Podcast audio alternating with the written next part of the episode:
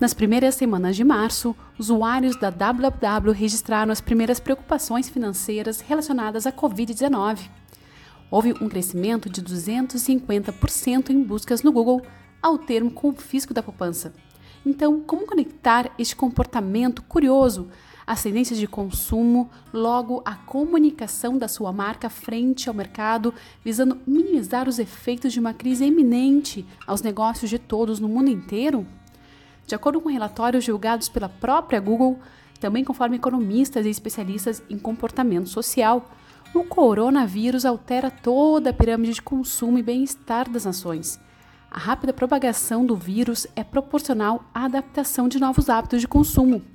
Interessante é que, acompanhando rápida seja também a ação dos gestores na tomada de novas decisões internas em seus empreendimentos a fim de comunicá-las com eficiência tão logo as tenham. Como ganho está a participação em boas oportunidades que surgem. Ok, mas como conectar as novas tendências de consumo aos efeitos da crise e ao seu aproveitamento como gestor de empresa? Primeiro, pesquise por dados que comprovem impactos de mercado relacionados ao seu negócio. Vou me deter na comunicação organizacional como exemplo, minha área. Contudo, como já dito, a situação da pandemia altera toda a pirâmide de necessidades sociais: obesidade, depressão, divórcio, endividamento e tantos outros. No quesito comunicação, as novas tendências são elevadíssima aceleração da digitalização relacionada ao trabalho, educação, participação online em cultos religiosos e compras online. Aumento da confiança aos e-commerces, aplicativos e outras plataformas de compra e venda à distância. E as interações em tempo real, lives, shows estão arrecadando audiência de maneira surpreendente.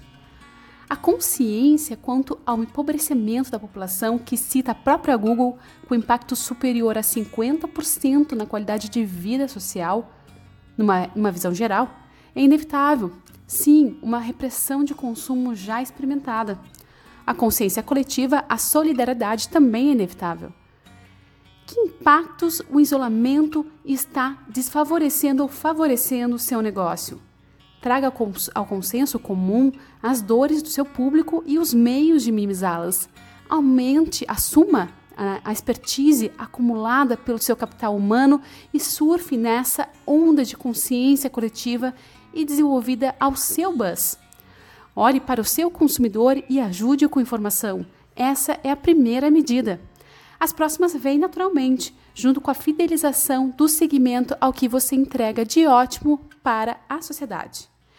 Então vai lá, aproveite o buzz, o buzz da sua oportunidade.